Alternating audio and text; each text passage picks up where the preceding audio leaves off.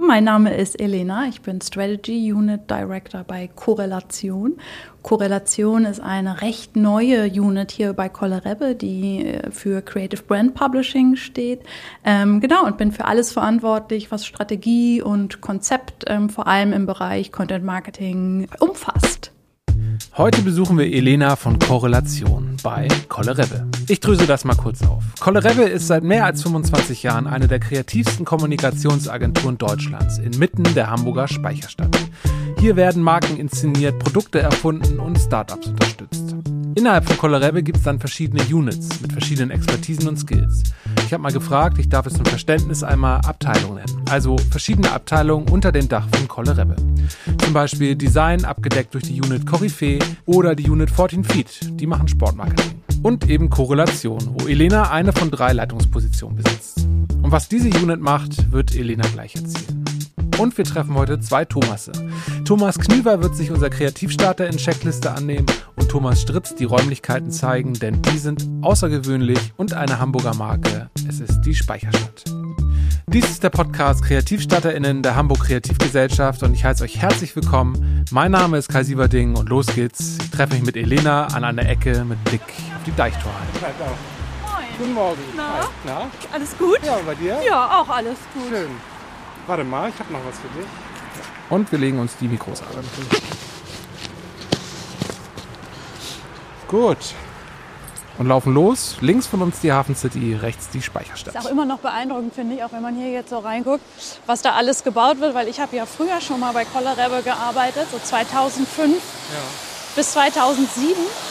Und da gab es das ja einfach noch nicht. Da war einfach überhaupt keine Gebäude oder es fing dann gerade so an, was da Ja. irgendwie gebaut wurde.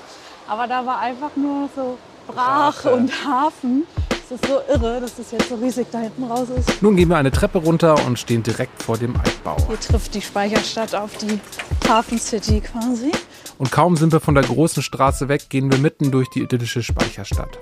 Beide Füße auf einer kleinen Brücke und wir haben einen Postkartenblick. Die alten Gemäuer der Handelszone und die Gewässer, auch wenn ich hier schon oft war, es ist immer wieder umwerfend schön und ich freue mich, dass ich Hamburger bin. Hier siehst du auch schon die Rückseite quasi von Kollerebbe. Das ist da, wo du die Brücke siehst, das rechte Gebäude Ah, ja. auf der Seite mit dem Balkon. Und früher, keine Ahnung, wie das begann, da waren die auch, glaube ich, nur 20. Aber inzwischen sind eigentlich auf allen Etagen, ähm, bis auf einer, Kollerebbe-Büros. Die sind richtig groß geworden. Und hier in dem Wasserschlösschen, was du in der Mitte siehst, sind auch noch Räume, die zur Agentur gehören, die man so für Workshops nutzen kann äh, oder irgendwie größere Meetings und Versammlungen. Das ist auch ganz schön.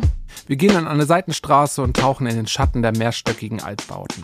Die großen Fenster der verschiedenen ansässigen Firmen erlauben einen kleinen Einblick in Büros und Studios. Ich glaube, hier ist auch so eine Event-Location irgendwie drin. Oder hier, genau, Nord-Event. Das kann man irgendwie mieten. Das habe ich auch schon mal gehört. Und hier ist so total divers. Gibt es auch irgendwie Filmproduktionen und Tonstudios. Ähm, und auf der anderen Seite, auf dem Riegel, auf dem man guckt, ist ganz viel so Mode und Start-ups. Also sehr gemischt inzwischen in den Böden. Und rein geht's in eins dieser Gebäude zu Kollerebbe. Tür auf stehen wir mitten in einem doch recht engen, urigen Treppenhaus und fahren mit dem Fahrstuhl in den vierten Stock. So, willkommen bei Kollerebbe. Ich melde mich hier an. Und da stehen wir. Wo früher Lagerfläche für Warenverschiffung in die weite Welt war, sind jetzt geschmackvoll eingerichtete Bürozahlen. Warten wir hier mal. Der Altbauscharme absolut erhalten, knarziger Holzboden, alte Balken und Wände. Hier hat die Hansestadt gewirkt. Hallo, guten Morgen. Morgen. Hallo, Stritzi. Moin. Und da kommt auch schon Thomas Stritz, der uns oder vor allem mich ein bisschen durch die Räumlichkeiten von Kollerebbe führen wird. Elena erzählt uns vorher kurz über ihre Unit-Korrelation. Was wir jetzt gerade geschnitzt haben, neu für Kollerebbe, ist, dass wir ja hier in einem Umfeld sind von einer ehemals eigentlich sehr klassischen Kreativagentur. Das heißt, worin Kollerebbe richtig, richtig stark ist seit ihrer Gründung, sind ja eben Kampagnen, sind TV-Spots, sind Social-Media-Kampagnen, ähm, aber auch ganz klassisch Print-Kampagnen. Und die Korrelation ist eine rein digitale Unit. Und in unserer Verantwortung liegt eigentlich sämtliche Markenkommunikation, die nicht Kampagnen umfasst. Du musst dir ja vorstellen, wenn du eine Marke hast und beispielsweise ein neues Produkt ähm, launchst, machst du vielleicht irgendwie zwei, dreimal Im Jahr kannst du es dir leisten, wirklich eine große Kampagne zu machen und darauf aufmerksam zu machen. Aber du musst ja auch an allen äh, anderen Tagen und Monaten im Jahr machst du ja Kommunikation. Du hast eine Webseite, auf der du auftrittst. Du hast vielleicht einen Blog oder verantwortest ein editoriales Produkt wie ein digitales Magazin beispielsweise. Du hast äh, eine Menge Social-Media-Kanäle, in denen du jeden Tag kommunizieren willst. Gar nicht mal nur über deine Produkte, sondern vor allem auch über dich als Marke, weil das ist eigentlich das, diese Kraft, äh, die da in der Kommunikation liegt, für die wir hier stehen im digitalen Bereich, ist eigentlich Marken auch erkennbar und unverwechselbar zu machen, weil das kannst du dir vorstellen, so viele Brands, wie es jetzt äh, gibt, irgendwann ist ein Auto ein Auto und eine Marmelade eine Marmelade. Und das aber rauszufinden, was sind denn eigentlich Themen, über die Marken nur für sich wirklich sprechen können, die sie unterscheidbar macht, die sie auch besonders macht und darüber wirklich eine Beziehung auch aufzubauen, indem sie eben eine Relevanz haben, auch einfach im Lebensalltag der Menschen. Das ist das, was wir versuchen mit Korrelation im digitalen Raum. Das heißt, wenn du eine Kampagne brauchst, bist du auf jeden Fall bei Kollerebe richtig. Zu uns kommst du aber, wenn du quasi rechts und links von deiner Kampagnenarbeit dich eigentlich fragst, hey, ich bin diese super Brand, äh, welche Themen kann ich glaubwürdig besetzen und vor allem auch, welche Themen im Kontext meiner Brand interessieren eigentlich die Menschen da draußen? Wo habe ich überhaupt eine Kompetenz, glaubwürdig zu sprechen, ohne dass das wie so ein Marketing-Blabla rüberkommt? Das heißt, da ist auch eine, musste schon auch als Kunde eine gewisse Ernsthaftigkeit mitbringen und wirklich Bock haben auf diese Art der Kommunikation, weil was wir eben nicht machen, ist so eine reine Produktlobhudelei, äh, sage ich mal. Bei Korrelation arbeiten aktuell knapp 40 Personen, Tendenz wachsend. Wir sind eine total diverse Unit bei uns. Das heißt,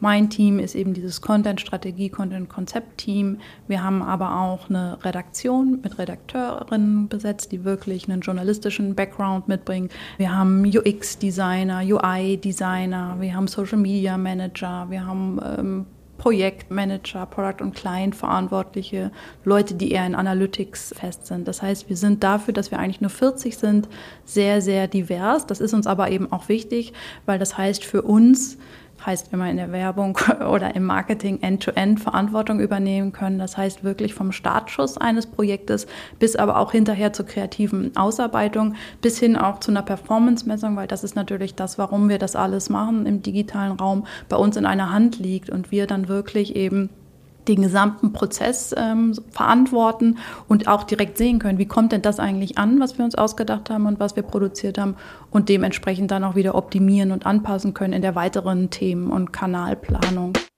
Aber erst einmal zurück zum Empfang, wo wir immer noch stehen. Moin. Ja, moin, moin, willkommen. Schön, dass ihr da seid. Das ist Thomas Stritz. Ich bin schon seit über 20 Jahren hier bei Kohlerabe beschäftigt kenne mich deswegen ein bisschen aus. Also hier sind wir zum Beispiel gerade am Empfang und das ist sozusagen auch die Keimzelle der Agentur hier in der Speicherstadt. Hier sind wir 96 eingezogen.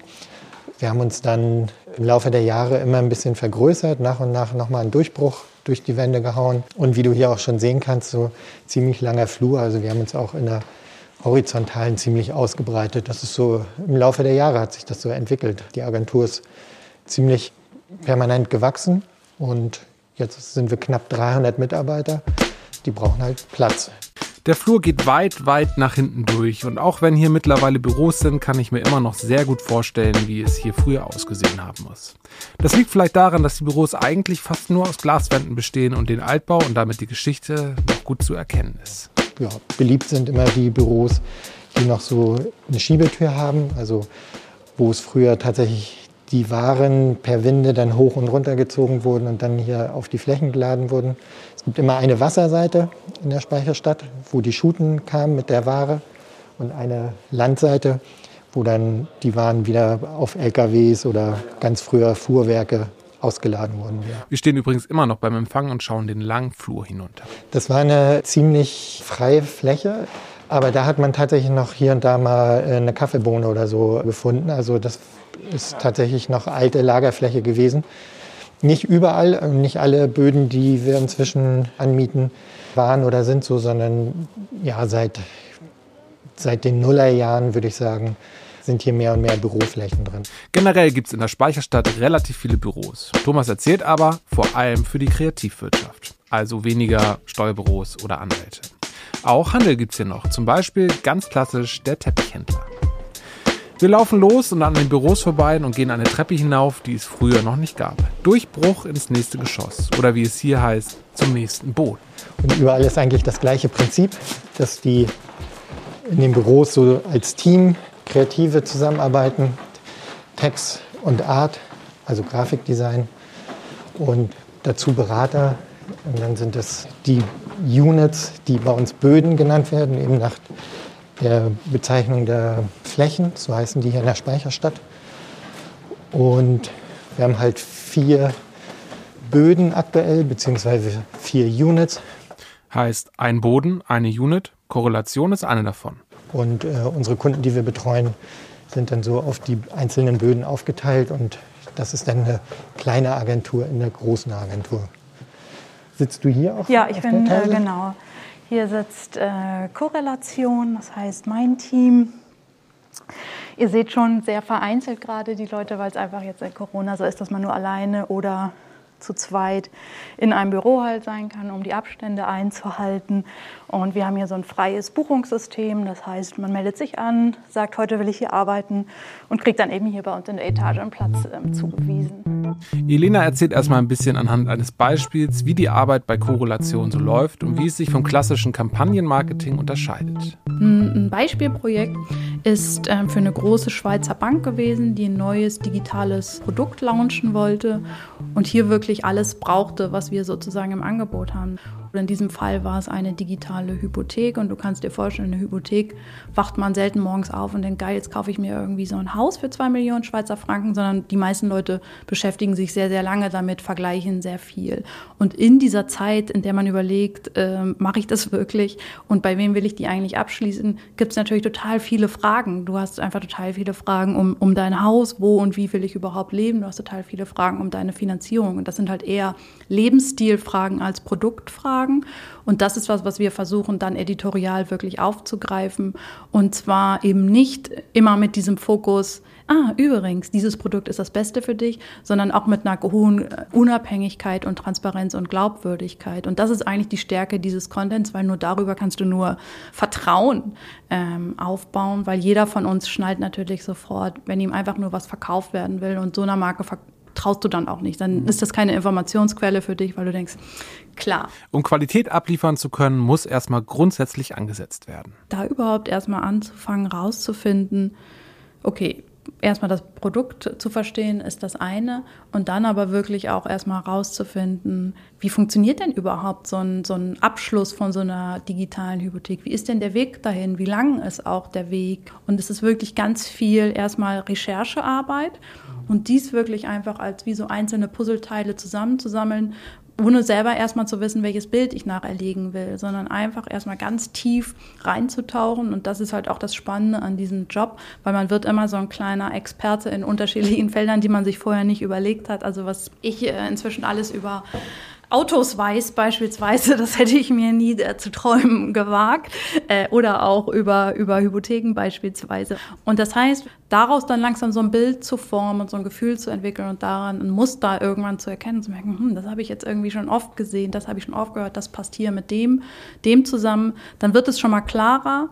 Dann aber eben natürlich weiterzugehen und eine Kanalanalyse zu machen, das heißt, sich alle Social-Media-Plattformen beispielsweise anzugucken, aber auch die eigene Website, die bisherige Kommunikation, das also wieder darunter zu legen und so wirklich Stück für Stück äh, robbt man sich sozusagen da eigentlich immer näher ran, dass man wirklich in so ein dass man wirklich in der Lage ist, auch Empfehlungen abzugeben und dann auch zu verdichten. Daraus wird dann eine Strategie entwickelt, aus der Strategie ein Konzept, stets im dynamischen Austausch mit dem Kunden und wenn das Konzept steht, und dann die Kreation mit reinholen und zu sagen, hey, seht mal, das, das wollen wir machen. Und dann daran zu gehen, wie sieht das aus? Äh, irgendjemand muss es ja dann auch irgendwann mal auch bauen, muss Ideen wirklich konkret dazu entwickeln. Wenn wir sagen, wir haben verschiedene Formate, können es Videoformate, Interviewformate sein, ist es ein Newsletter, ist es irgendwie eine Infografik, da dann wirklich in die Produktion zu gehen und das ist sozusagen da, wo wir dann abgeben, Kreationen, briefen. Der Content geht raus und wenn die einmal alle in der Welt sind, dann fließen bei uns halt wieder die Daten zusammen. Hat sich das irgendjemand angesehen, so wie wir uns das ausgedacht haben, oder will niemand was mit unseren Themen zu tun haben, dann müssen wir uns halt vorne wieder was Neues ausdenken und daraus lernen. Zurück in die Gemäuer und ins Treppenhaus der Speicherstadt. Wir waren an Videoschnittplätzen, Printstationen oder beim Tonstudio. All das hat sich Kollerebbe mittlerweile vor Ort eingerichtet, um einerseits alles aus einer Hand und vor allem auch zügig Inhalte kreieren zu können. Es gibt auch eine Werkstatt oder ein Fotolabor. Alle Böden haben etwas Eigenes. Finale dann im obersten Geschoss. Ein großer Raum, wo es zu Nicht-Pandemie-Zeiten zu viel Begegnung kommt, geschmückt von einer großen Fensterfront, die sich öffnen lässt. Hier hat man so eine ganz schöne Aussicht. Okay, das ist hoch. Ich stehe an einem klitzekleinen Geländer und schaue von oben auf den Kanal zwischen den Speicherstadtgebäuden. Ja, du guckst ein bisschen vorsichtig, Höhenangst. ja, ein bisschen. Alles klar, und das ist dieses Schlösschen, was wir vorhin gesehen Ja, haben. genau, was ich dir gezeigt habe von der anderen Seite. Wir sind von da drüben gekommen, das ist das Wasserschloss. Dort sind wir auch Mieter. Da ist man ziemlich ungestört und kann auch in größeren Teams da einen ganzen Tag workshoppen Ja. und sich verausgaben. Und Kollerebbe ist ja auch so ein bisschen engagiert bei Startups. Wir versuchen da mit unseren Kompetenzen alles, was mit dem Thema Marke zu tun hat, zu supporten. Und teilweise haben wir uns auch schon beteiligt und teilweise unterstützen wir sie mit günstigen Büroräumen, die wir ihnen dann dort als Untermieter zur Verfügung stellen. Räumlichkeiten, die eine Atmosphäre bieten, die inspirieren kann. Und das war auch tatsächlich ein Grund, warum unsere Gründer sich damals entschieden haben, hierher zu ziehen. Erstens waren die Flächen noch ziemlich leer. Also es gab die Option, dass man, wenn man wächst, auch weitere Flächen anmieten kann. Es war im Vergleich zur City relativ günstig, weil wir damals noch im Zollausland saßen. Also es gab richtig noch die Zollgrenze. Und man wurde auch als Mitarbeiter hier durchaus ab und zu mal kontrolliert. Und man musste die Taschen äh, öffnen, um zu dokumentieren, dass man keine Schmuggelware im Rucksack hat. Aber wie, wie verrückt eigentlich, ne? weil ich meine, als äh, Stefan und Stefan sich hier für die Fläche entschieden haben, dass es mal sowas wie die Hafen City geben würde und man irgendwann gar nicht mehr am Rand ist, Genau. sondern so mittendrin, war ja nicht abzusehen, aber wie perfekt sich das jetzt gefügt hat. äh. Genau. Ja, die Hafen City hat dafür gesorgt, dass dann eben die Zollgrenze ja auch Ja, äh, äh, fiel. Beziehungsweise, dass halt in einigen Gebäuden die Zollgrenze ist, wenn man durch die Tür tritt. Das gibt es tatsächlich auch noch. Und die Hafen City hat natürlich dazu geführt, dass wir jetzt auch ein ganz anderes Angebot haben hier an Gastronomie für die Mittagspause. Die Infrastruktur ist natürlich deutlich besser geworden als das, was es früher gab. Auch mehr Agenturen. Ne? Ihr seid Auch- jetzt ja nicht mehr alleine Richtig. hier, äh, habt noch äh, Ja, ja. Nachbaragenturen. ist ein attraktiver Standort. Also Ja. genau das meinte ich. Die Nähe zum Wasser, das war das, was besonders den Stefan Kolle damals auch reizte. Für den war das irgendwie Inspiration und deswegen hat er sich sofort, als es die Möglichkeit gab, äh, dafür entschieden, hierher zu kommen. Vielen Dank, lieber Thomas, für die Führung. Er hat noch viel mehr gezeigt, als in diesem Podcast unterzubringen ist. Wenn ihr mal die Gelegenheit habt, schaut es euch unbedingt an. Bevor ich Elena über ihren Werdegang fragen kann, muss sie kurz in einen Call. Es gilt, einen Pitch vorzubereiten. Wir sind gerade äh, in einem Pitch. Ein Pitch ist was, was Werbeagenturen oder Agenturen generell sehr, sehr häufig machen. Die meisten Kunden äh, kommen leider nicht vorbei und sagen einfach, hier ist sehr viel Geld, macht unsere Kommunikation, sondern sie gehen zu fünf bis 25 Agenturen und sagen das, äh, wir geben euch kein Geld, aber zeigt uns doch erstmal, was ihr drauf habt. Hier ist unsere Herausforderung. Ja, hallo. Wir haben uns ja jetzt heute getroffen, um irgendwie nochmal in die Skripte zu gucken. Die Grundidee war ja klar. Wir haben über die beiden Editorial-Artikel gesprochen, aber uns war ja noch nicht klar, wie wir noch super, super Film eigentlich hier ergänzen können. Ähm, von daher sind wir total gespannt, was ihr euch überlegt habt. Okay, also liebe Elena, du, äh, wie du ja weißt, produzieren wir zwei Artikel für unseren Pitch und ähm, haben uns gedacht, wir müssen die in jedem Fall mit Bewegtbild anreichern, sonst sind wir raus. Und deswegen machen wir das und jetzt haben wir uns natürlich ebenfalls überlegt, wie könnten die ähm, im Idealfall nicht einfach den Film nochmal, äh, den, den Artikel nochmal wiedergeben, sondern ein, was Sinnvolles ergänzen, was im Sinne eines äh, heutigen coolen Progressive-Nutzers auch ist. Ne? Also etwas, was nicht langweilt. Wir machen ganz einfach ein kleines ähm, Best of His Life in 40 Sekunden. Also was äh, damals er mit der Seifenkiste im Arm, was ist damals gewesen, gibt es da noch ein Foto von, dann hat er vielleicht irgendwann mal was gesagt, was schlau ist, das nehmen wir mit in die Kamera. Hier sind wir eben gerade in, einer, in einem Neugeschäft für einen ähm, Automotive-Kunden. Und was wir versuchen, es ist eine ganz editoriale Aufgabe, es geht um, um Content wirklich für diesen Kunden, Themen zu finden, die die Zielgruppe hier bewegt. Und wir wollen aber nicht einfach nur plain Artikel schreiben und launchen, sondern wir wollen die mit Bewegtbild anreichern. Und was wir eben gerade überlegen ist, was hat einen echten Mehrwert irgendwie zum einen für diesen Artikel, für die Zielgruppen, aber ganz egoistisch auch ein bisschen für unsere Präsentation, um die Präsentation visuell auch nochmal ansprechender zu machen, dass wir einfach nicht ganz so statisch sind in der Präsentation. Es wird weiter überlegt, wie mit den Mitteln und Ressourcen, die zur Verfügung stehen, ein überzeugender Pitch gebastelt werden kann. Was ja auch immer ein Balanceakt ist, denn es kann ja auch gut sein, dass der Auftrag woanders landet. Hier ist also Kreativität gefragt, das Beste rauszuholen. Nun aber, lieber Elena, wie bist du hier gelandet? Wie war dein Werdegang? Ich hatte keine Ahnung, dass das, was ich heute mache, ein Beruf ist, als ich angefangen habe, diesen Weg einzuschlagen. Ich war nach dem Abi so ein bisschen wie viele, zumindest damals viele. Ich habe das Gefühl, dass Leute, die jetzt Abi machen, immer schon so einen Lebensplan haben. Ich auf jeden Fall hatte den nicht. Ich wusste nur eine Sache, was ich, ich kann gut schreiben und das macht mir auch total Spaß, aber ich hatte keine Ahnung, wie kann ich denn davon leben? Und das Einzige, was mir eingefallen ist, ist ah, Journalisten schreiben äh, und werden dafür bezahlt, dann werde ich doch Journalist und habe tatsächlich ähm, angefangen in Leipzig Journalistik zu studieren, zusammen mit Politikwissenschaften und Spanisch, also ganz klassisches damals noch Magisterstudium, Geisteswissenschaften, habe gedacht, ah, damit bin ich gut aufgestellt. War dann wieder ratlos zum Ende hin meines Studiums, weil mir irgendwie Journalistik zwar Spaß gemacht hat, aber so richtig als Journalist und schon gar nicht so in der Politik, wo ich ja dann viel unterwegs war im Studium, habe ich mich nicht so richtig äh, gesehen und bin dann über einen Zufall auf die Texas-Schmiede hier in Hamburg gestoßen. Die war mir vorher kein, kein Begriff. Texas-Schmiede ist die erste Ausbildungsstätte quasi für Werbetexter in, in Deutschland gewesen, von Armin Reins ähm, gegründet irgendwann seiner Zeit.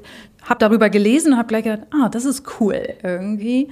Hab mich da beworben, habe die Texterschmiede gemacht, habe also abends gelernt, wirklich ganz klassisch, wie macht man Filme, wie macht man Funkspots, äh, wie konzipiert man Kampagnen und tagsüber da schon in Agenturen gearbeitet. Und am Ende der Texterschmiede bin ich bei Kollerebbe gelandet. Das heißt, der erste, mein erster fester Job meines Lebens war bei Kollerebbe. Ähm, Stefan Kolle und Stefan Rebbe damals waren meine ersten Chefs. bin dann weitergezogen zu Philipp und Kointje, habe nochmal so ein bisschen mein Berufsfeld verändert, wirklich von einer Kreativtexterin hin zu einer sogenannten Literaturtexterin. Das heißt wirklich längere Texte schreiben, Kataloge auch äh, mitunter ähm, schreiben, einfach raus aus diesem nur reinen Ideen entwickeln und bin von da dann in die äh, Selbstständigkeit tatsächlich abgesprungen und habe mich dann eigentlich in dieser Selbstständigkeit immer weiterentwickelt. Das heißt, erst als Texterin angefangen, habe dann äh, schließlich mich selber über eine über eine kleine Agenturstation nochmal zur Kreativdirektorin ähm, promoted. Dann aber irgendwie gedacht, oh, Werbung ist irgendwie cool, aber so richtig irgendwie auch nicht und habe dann darüber eigentlich mich in dieses Content und Content Marketing Thema eingearbeitet, habe also wieder so einen Loop zurück zu meiner ganzen journalistischen Expertise gemacht, als es seinerzeit aufgab und habe mir entsprechende Projekte gesucht. Das ist natürlich ein Riesenvorteil an dem Freelancertum. Du kannst dir im besten Fall halt aussuchen, was du machst und dementsprechend kannst du halt auch dein Profil schärfen, weil du eben dann eher dich da wieder in Themen einarbeiten kannst, die dir einfach liegen oder wo du hin möchtest und so habe ich das damals mit diesem Content-Marketing-Thema gemacht. Bin dann auch von Sinna Schrader irgendwann gebucht worden, genau dafür. War auch für eine große Automobilmarke. Volkswagen kann man, glaube ich, sagen, ist immer noch eine sehr enge Kundenbeziehung. Ein Magazin mit zu verantworten, digitales. Und das hat mir einfach so gut gefallen in diesem Umfeld von Sinna Schrader und dieser Digitalagentur, weil das war wieder was komplett Neues ähm, für mich und angenehm Nerdiges, wie ich es noch nicht kannte, mich entschieden, mich da fest anstellen zu lassen. Habe dann da eine Studioleitung übernommen, das heißt nochmal eine Promotion erfahren und aus dieser Idee raus und aus einer damals dann schon sehr eng bestehenden Zusammenarbeit mit Kolle Rebbe bin ich mit in die Gründung von Korrelation gegangen und bin total happy, jetzt hier zu sein und das weiter auf, aufzubauen. Ich glaube, es wird ein sehr spannendes äh, Jahr. Wie kann man generell Fuß fassen bei Kolle Rebbe? Was ist hier gefragt und wo ist der Bedarf? Dafür zücke ich die KreativstarterInnen-Checkliste und gehe sie durch mit Thomas Knüver. Ich bin Thomas Knüver, bin Kreativgeschäftsführer bei Kollerebbe, bin seit über 13 Jahren hier, war vorher bei anderen Kreativagenturen und habe nicht vor, bald wegzugehen. Welche kreativen Berufsfelder gibt es bei euch? Kreative Berufsfelder ist tatsächlich extrem interessant, weil es sich enorm wandelt. Also wir kommen aus einer Zeit, gerade in der Werbeindustrie, die sehr Art-Text-Team geprägt ist. Also eigentlich gab es immer eine Art-Person, eine Textperson, die zusammen ein Team gebildet haben und davon wiederum gab es dann viele Teams und die haben letzten Endes die, die, die Projekte kreativ bewältigt und sind die angegangen. Und die Komplexität der modernen Kanäle, der Aufgaben, der, der Kundenstrukturen und auch die Explosion der Assets, die man in einer Kampagne mittlerweile einfach haben muss. Also früher war es weiß nicht, ein 30 Sekunden und drei Printanzeigen und eine, wie man so schön gesagt hat, digitale Verlängerung. Äh, und heute ist es eben komplett anders und wir haben kaum noch Kampagnen, die nicht mehrere hundert Assets haben. Assets sind letztendlich alle Bestandteile der Kommunikation. Ein Social Media Post ist genauso ein Asset wie ein TV-Clip oder ein Plakat. Dadurch gibt es zum einen viel mehr Berufsfelder. Also es gibt viele digitale Berufsfelder, die so tolle Namen haben wie UX Architects oder Creative Technologist oder Social Content ManagerInnen. Ganz viele tolle Berufe, die eigentlich erst in den letzten Monaten und Jahren entstanden sind. Und gleichzeitig haben sich die alten Berufe aufgespalten. Also den klassischen oder die klassische Artdirektorin gibt es auch noch, aber es gibt Motion Designer, es gibt Grafikdesigner, es gibt UX Designer. Das heißt, man merkt, dass diese ursprünglichen, sagen wir mal, zwei Haupttracks, die es gab in der Kreativindustrie, die haben sich aufgespalten wie Bäume in hunderte von Ästen. Und dann sind noch einige neue dazugekommen, die auch eher aus dem, aus dem Content kommen, aus der Strategie kommen, aus der Journalistik kommen, also gerade wenn wir bei editorialem Content sind. Das heißt, wenn du mich jetzt fragen würdest, gib mir eine Liste von Jobprofilen in dieser Agentur, könnte ich sie dir nicht geben weil ähm, sobald du sie rausgeben würdest, wären neue Jobs dazugekommen. Wie gelingt der Berufseinstieg bei euch? Bei uns ist der Einstieg sowohl über Studienfächer natürlich möglich, also ob jetzt Bachelor of Arts, Master of Arts oder Journalistikstudium, aber auch äh, Ausbildungen, ob es jetzt äh, Mediengestalter zum Beispiel sind, aber auch ungelernt, also dass man Quereinsteiger ist. Wir haben Leute hier, die vorher eine Tattoo-Ausbildung gemacht haben.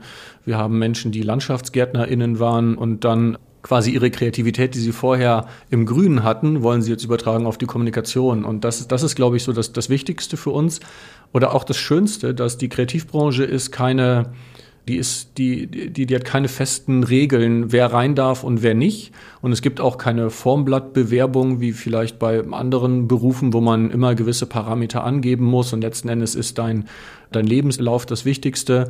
Wir stellen Leute ein, die ein interessantes Instagram-Profil haben. Wir stellen Leute ein, die einen interessanten Lebenslauf haben oder auch die einen schrägen Lebenslauf haben.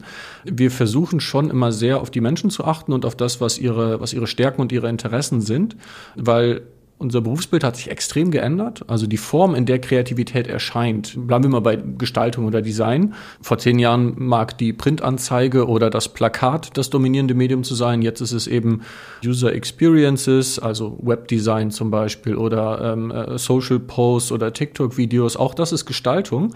Sie zeigt sich in einem anderen Gewand, aber im Kern, was wir brauchen, ist Ideenstärke, Offenheit, Neugierde und äh, eine emotionale Intelligenz. Das ist eigentlich das, was für uns die Kernzutaten sind. Und deswegen ist Ausbildung vor der Karriere bedingt aussagefähig. Ähm, viel wichtiger ist, dass man ein Mensch ist, der zeigt und der Neugierde hat, nie aufzuhören zu lernen, weil ähm, das, das ist letzten Endes wahrscheinlich mit die wichtigste Zutat bei uns, weil die Welt der Kommunikation sich so schnell dreht. Wie und wo findet man eure Stellenausschreibung? Eigentlich findet man alles, was wir ausschreiben und auch was wir kommunizieren, was wir machen, ähm, was wir suchen auf all unseren digitalen Kanälen, also auf unserer Website kollerebe.de, aber auch auf unseren sozialen Kanälen, auf äh, LinkedIn, auf Instagram, auf Facebook, auf Twitter. Generell würde ich aber auch immer dazu raten, sich initiativ zu bewerben, weil unsere Stellenausschreibungen sind natürlich reaktiv, weil wir haben eine Stelle zu füllen. Das heißt, es gibt einen Bedarf. Was wir aber extrem gerne machen, sind Talente einstellen, die, in denen wir ein Potenzial sehen, wo wir das Gefühl haben, die können irgendwann mal etwas füllen, was wir jetzt noch gerade gar nicht sehen, was zu füllen ist. So bin ich zum Beispiel auch damals hingekommen. Ich habe mich hier beworben und es war keine Stelle ausgeschrieben. Und dann hatte die damalige Personalleiterin von mir, ich habe mit meiner, mit meiner Partnerin damals hier beworben, mit meiner Textpartnerin, haben sie gesagt, okay, das sind aber Leute, die was mitbringen, was wir vielleicht gerade noch nicht haben und wir stellen sie ein und dann bauen wir ein Nest äh, um sie drumherum und schauen mal, was nachher für Vögelchen da rauskommen. Und so gehen wir eigentlich immer noch gerne vor, weil die besten Ideen und die beste Interaktion und die beste Chemie entsteht auch dadurch, dass auch viele komplementäre Leute zusammensitzen. Also wir wollen nicht immer die gleichen Leute haben. Wir wollen eine hohe Diversität in, in den Identitäten, in der Herkunft haben, in den äh, Denkweisen, auch im Fachlichen. Und ähm, das ist etwas, was wir sehr suchen. Das heißt, äh, unbedingt immer Initiativ bewerben. Das fällt immer auf den fruchtbaren Boden. Arbeitet ihr mit Freelancern und Selbstständigen zusammen? Mit Freelancern und Selbstständigen arbeiten wir relativ viel zusammen. Im Groben kann man es wahrscheinlich in zwei Kategorien einteilen. Die eine Kategorie ist Mehrauslastung, also ganz klassisch, weiß nicht, wir haben einen Pitch gewonnen oder es steht eine große Kampagne an. Äh, das heißt, wir haben für eine, eine limitierte Zeit wesentlich mehr zu tun, sagen wir in der Gestaltung oder im Copywriting oder im Webdesign. Dann gleichen wir das durch FreelancerInnen aus. Und das andere sind SpezialistInnen. Also vielleicht haben wir die Idee, dass unsere Kampagne viel mit Street Art arbeitet. Dann arbeiten wir mit FreelancerInnen zusammen, die da eine Expertise haben. Das gleiche bei äh, Webdesign gibt es extrem viele SpezialistInnen für, weiß nicht, App-Design zum Beispiel, Mobile-Design oder unterschiedliche Subdisziplinen. Das ist, glaube ich, generell etwas, was in unserer Branche sich immer weiter teilen wird. Es wird die Menschen geben, die eher GeneralistInnen sind und es wird die Menschen geben, die eher SpezialistInnen sind. Manchmal kann man sich auch so ein bisschen changierend bewegen. Also auch GeneralistInnen hilft es manchmal, wenn sie ein, ein, eine Kernexpertise haben. Es, es gibt dieses schöne Bild, möchtest du ein ein Zentimeter tiefer Ozean sein oder möchtest du ein äh, ein Kilometer tiefe Pfütze sein? Und das, das ist vollkommen wertfrei gemeint. Beides hat absolute Vorteile. Aber was, was auf jeden Fall hilft, ist, wenn man sich selber bewusst ist, in welche Richtung man tendiert. Wie, natürlich ist die Welt nicht schwarz-weiß, das ist mir auch bewusst. Aber ist meine Passion, mein Interesse, dass ich, ich möchte richtig abnörden in einer bestimmten Disziplin und möchte da Exzellenz anstreben? Oder bin ich, ähm, wenn ich das vergleiche mit dem Hausbau zum Beispiel, eher wie der Architekt oder die Architektin unterwegs und liebe es, den Überblick zu haben und Menschen zu koordinieren und die Energie, die daraus entsteht? Worauf achtet ihr bei Bewerbungen? Die erste Entscheidung ist immer, möchte ich mit der Person ähm, ein persönliches Gespräch machen oder nicht. Mich interessiert gar nicht so sehr, hast du ein Diplom oder hast du einen Bachelor oder Master, sondern ich möchte in der, gerade auch in dem, in der schriftlichen Bewerbung oder in, wie gesagt in dem Instagram-Profil oder ähm, in der Mappe, möchte ich herauslesen und spüren, was für eine Art Mensch du bist. Das, worauf ich immer sehr achte, ist, wie viel Klarheit hast du über dich selbst? Also wie sehr weißt du schon, was du willst, was du kannst und wo du wachsen möchtest. Ich glaube, dass das immer immer hilft, weil wir, wir wollen Menschen dabei helfen zu wachsen, weil letzten Endes wachsen wir dann mit. Und je mehr Menschen wissen, meine Passion ist genau da, ich brenne für Design oder ähm, ich weiß es noch nicht genau, hilft mir dabei. Selbst eine sagen wir mal, eine Klarheit in der Unsicherheit kann hilfreich sein. Aber ich finde es immer extrem interessant, wenn Leute schon sich mit sich selbst beschäftigt haben und im zweiten Schritt sich mit dem Markt beschäftigt haben, also wie passt das, wie ich mich selber identifiziert habe, als das sind meine Stärken, das sind meine Wünsche, da möchte ich hin, wie passt das mit dem Markt zusammen und in der dritten Dimension, wie passt das mit der Agentur zusammen.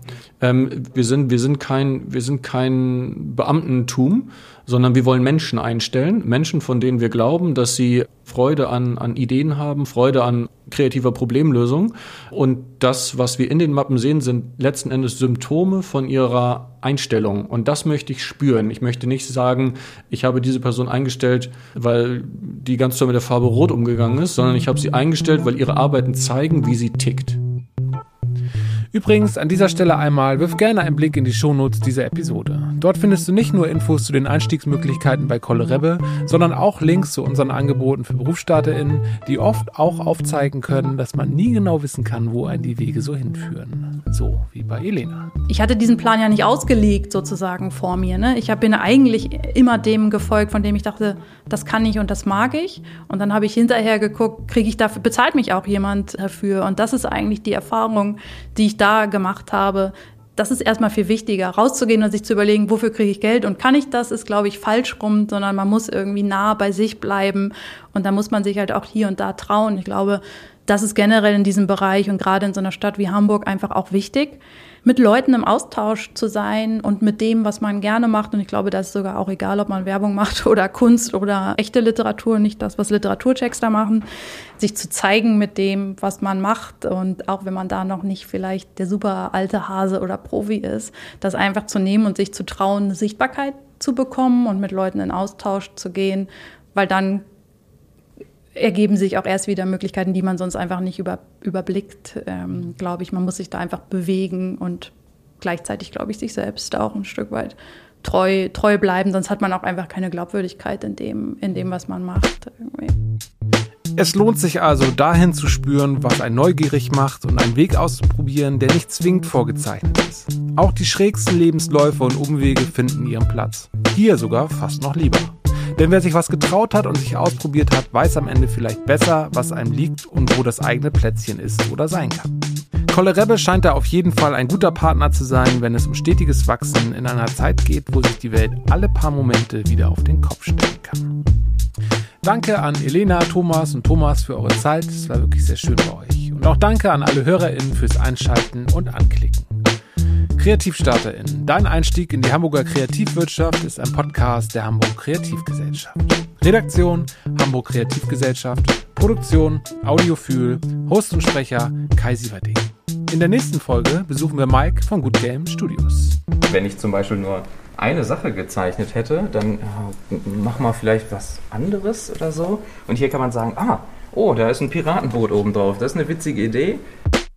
Abonniere unseren Podcast, hinterlass uns eine positive Bewertung, teile und like den Podcast. Wir freuen uns. Mehr zur Hamburg Kreativgesellschaft findest du im Netz unter www.kreativgesellschaft.org oder bei Instagram at Kreativgesellschaft, LinkedIn und Co. Steht auch alles in den Shownotes, wie auch weitere Links. Möchtest du dein oder euer Kreativunternehmen auch in diesem Podcast hören oder hast noch Fragen oder generell Feedback für uns, dann schreib uns gerne an E-Mail an info@kreativgesellschaft.org und damit verabschiede ich mich bis zum nächsten Mal.